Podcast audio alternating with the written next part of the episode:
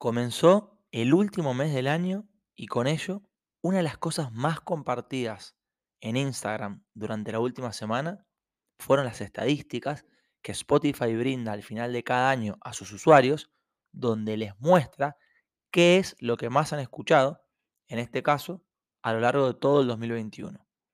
Pero en Spotify ya no se escucha únicamente música, sino que hay otros protagonistas que también han crecido mucho en los últimos años y que particularmente a mí me encantan. Como te podrás imaginar, mientras me escuchas, estoy hablando de los podcasts. Qué loco, ¿no? Cómo se ha democratizado todo, que tú ya puedes tener tu propio programa de radio, con un teléfono móvil, conexión a internet y poco más. Por supuesto que mientras mejor sea tu micrófono, mejor sea el espacio de grabación que utilices, la edición que le puedas agregar y seguramente otros tantos factores que por el momento desconozco, puedas incrementar la calidad de tu programa. Pero en un comienzo, fíjate mi caso, por ejemplo. Aquí estamos hablando de un micrófono de baja gama y listo. No hay música y no hay edición de ningún tipo. Ojo, yo me comprometo contigo que si en 2022 todo va bien y seguimos creciendo, por supuesto que aquí también iremos subiendo de nivel. Pero si yo hubiera comenzado con más recursos desde un inicio, sin haber validado que a ustedes les fuera a interesar o no lo que tenía para compartirles, no hubiera sido muy coherente con algunas cuestiones que predico, si me conoces o si me sigues en Instagram, al menos desde hace ya un tiempo. Dicho todo esto, mi nombre es Joaquín Tamborini y ahora sí te doy la bienvenida a este duodécimo episodio de este podcast de desarrollo personal llamado Un Mundo Más Humano. Ahora sí, no nos demoremos más y vayamos al lío. Vayamos a lo que quisiera que tú escuches para que, como siempre, luego valides con tu propia experiencia, tomes lo que te sirve y descartes lo que no. Hoy te quiero compartir dos reflexiones muy importantes a partir de todo este tema que tiene que ver con lo que más escuchamos en nuestra vida cotidiana.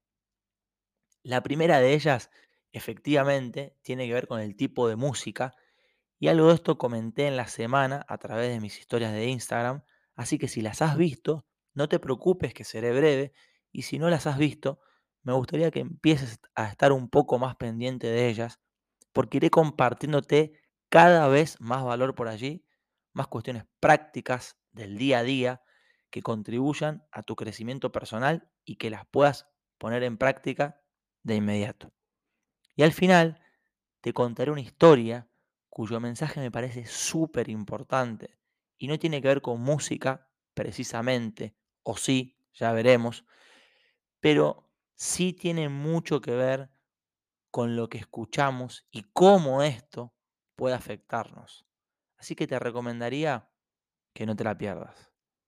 Según numerosos estudios, la música tiene efectos muy positivos para la mente porque favorece el aprendizaje. La psicología de la música puede aplicársela a uno mismo para mejorar el estado emocional. A mí estas cosas me parecen fantásticas. La mente cambia después de haber escuchado música, así que esto puede llegar a ser una buena herramienta para mejorar tu estado emocional, claro está, siempre y cuando escuches la música correcta según cada estado de ánimo. Y aquí vamos a dividirlo en dos, triste o contento. ¿Qué deberías escuchar si estás triste?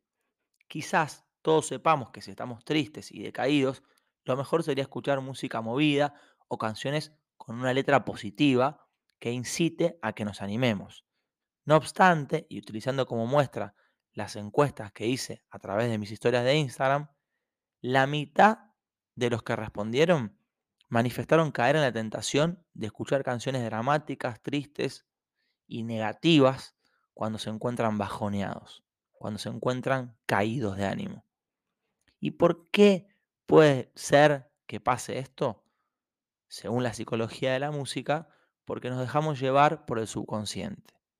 Y atención con esto. Resulta que cuando estamos tristes, la mente quiere más dosis de pesimismo. Es como si te pidiera música acorde a cómo te sientes. Entonces no activamos la razón y nos dejamos llevar por lo que nos pide el cuerpo. Pero atención de nuevo, si eres consciente de esto, le llevas la contra y lo que haces es ponerte la música que consideras que te puede ayudar, entonces romperás con estos patrones que son poco saludables. Así que, si estás decaído y un poco triste, no te machaques más, no seamos masoquistas y escojamos en cada momento lo que nos puede ayudar a mejorar nuestras emociones. Esto es lo que recomienda la psicología de la música y yo aquí te lo comparto. Por otro lado, ¿qué debería escuchar si estoy contento? Según la psicología de la música, cuando estamos contentos, ya de manera natural nos saldrá a escuchar música movida, animada y positiva. Aquí el subconsciente ya nos lleva a hacerlo sin necesidad de tener que activar la razón. Lo que nos provocará esta escucha será que podamos mantener, incluso aumentar la alegría y la motivación que ya tenemos. Y atención aquí, también puede suceder que al sentirnos bien, nuestra razón nos diga que como estamos contentos, no pasará nada si escuchamos canciones tristes. Y efectivamente, si las cosas nos van bien y estamos contentos, no pasará nada porque escuchemos canciones tristes.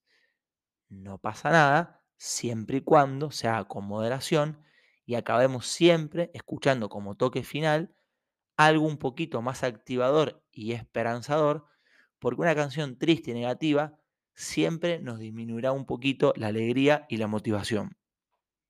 Es decir, si tu estado emocional en un determinado momento es bueno y estás alegre, apenas notarás que tu alegría disminuye porque escuches canciones más tristes, ya que la balanza se decantará hacia todo lo bueno que estás viendo en tu vida. Pero como las cosas no te vayan tan bien y tu positividad esté pasando por un mal momento, lo que conseguirás escuchando música triste será que te puedas hundir un poquito más. Y ahora llegó el momento de que te cuente la segunda reflexión que quería compartir contigo. Y esta tiene que ver con la importancia que tiene en la vida el saber elegir qué dejamos que entre por nuestros oídos hasta llegar a nuestro corazón. ¿Por qué digo esto? Porque desde pequeños hemos, hemos tenido que escuchar opiniones y versiones sobre nosotros mismos, sobre cómo éramos, sobre cómo deberíamos ser, valoraciones de otras personas y de tu mente que tuvieron una gran influencia en tu comportamiento pasado y actual. Seguramente muchas te las creíste y otras las has tenido que dejar por el camino porque no hay tiempo para prestarle demasiada atención cuando uno va detrás de sus sueños.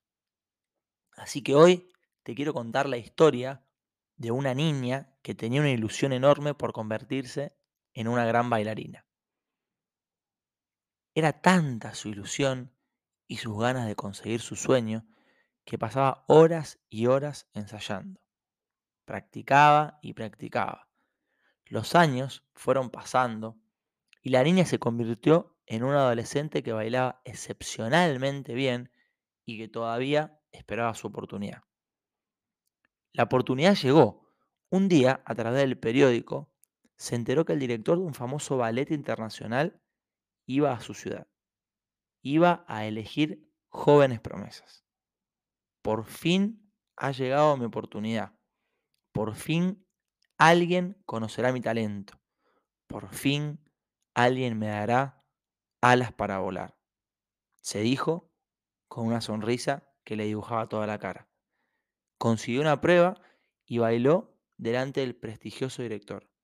Puso toda su pasión, toda su ilusión, toda su capacidad en aquel momento, en aquel baile. Cuando terminó, se acercó a él y le preguntó, ¿cree usted que puedo ser una gran estrella? El director la miró y le dijo, en absoluto, no puedes ser una gran estrella porque no tienes talento.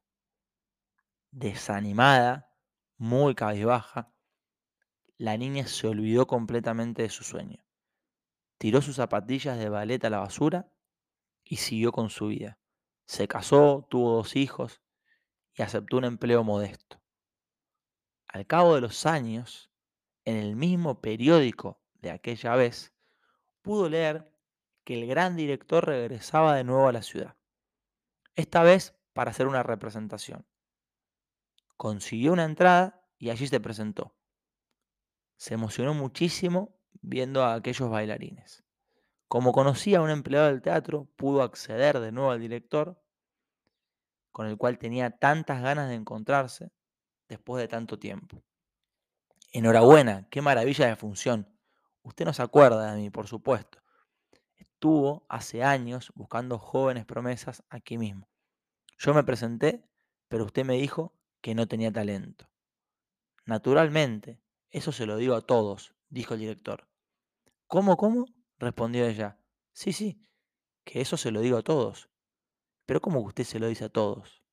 Yo he abandonado mis sueños. He tirado mi vida abajo porque creí en lo que usted me decía. Naturalmente, señorita, la experiencia me ha demostrado que los que triunfan en la vida son los que creen más en sus sueños que en lo que otros creen de ellos. Fuerte, ¿no? ¿Cómo te has quedado? Si no te sentiste nada identificado o identificada, puede que te haya impactado menos que si la historia te tocó más de cerca. No obstante, la moraleja aquí viene para todos. ¿Cuántos sueños has abandonado porque alguien te dijo que no ibas a poder? ¿Cuántos objetivos has dejado a un lado porque pensabas que eso no era para ti? ¿Cuánto de lo que querías ser se te ha quedado olvidado en el camino? ¿El director podría haber actuado de otra manera? Sí, por supuesto. Pero no nos podemos quedar con eso, porque allí afuera te cruzarás con un montón de personas que no actúen de la mejor manera y no las podrás cambiar. A menos que ellas quieran, y por eso es que debes enfocarte en ti y no escuchar lo que te digan, y menos cuando te digan que algo es imposible para ti y tú te lo creas porque así le estarás dando más valor a lo que opinen los demás que a lo que tú quieras y sientas. Y creer es poder, tanto si crees que puedes como si crees que no, tienes razón. Y cuando crees, creas, pero eso lleva tiempo, lleva esfuerzo, lleva constancia, lleva foco, lleva a tomar acción masiva imperfecta y sobre todo necesita que tu confianza en ti y en que podrás sea mucho más grande que lo que nadie te pueda decir.